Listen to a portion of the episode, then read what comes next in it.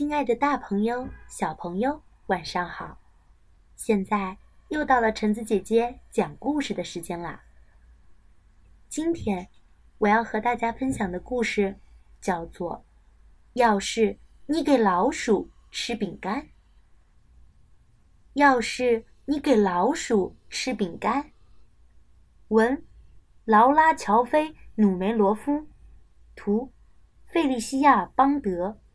任蓉蓉译，少年儿童出版社。献给谁都希望有最好的父母，我的双亲。要是你给老鼠吃饼干，他会问你要杯牛奶。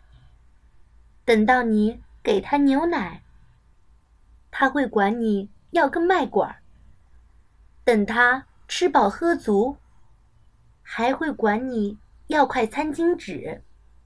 对了，他还要一面小镜子，他要照镜子，不要有牛奶粘在他的胡子上。等他照照镜子，就会看到他的头发得剪一剪。然后他就会问你借把小剪刀。等到头发剪好了，他会要把扫帚。把地扫干净。他一动起手来，可就来劲儿了，把整座房子一个个房间都扫遍。不但扫，还会用水把地板大刷大洗。他干累了，会要睡会儿。那你就得给他准备一个空盒子做床，再加上毯子和枕头。于是，他爬进了空盒子，躺得舒舒服服的，还把枕头拍呀拍拍松。他又会要求你给他讲一个故事，你只好拿出书来念给他听。这时，他会想要看看书上的图画。他一看图画。起劲儿的要自己动手画一幅，他会要你给他纸和蜡笔。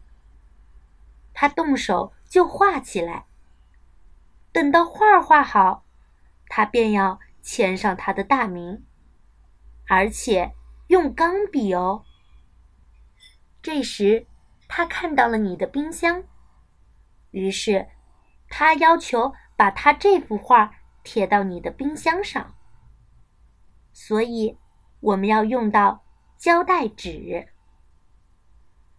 等到画贴好了，他往后走两步，看着冰箱，嗯，他觉得自己口渴了。于是，他问你要一杯牛奶。既然他要喝牛奶，自然也会问你。要一块饼干的啦！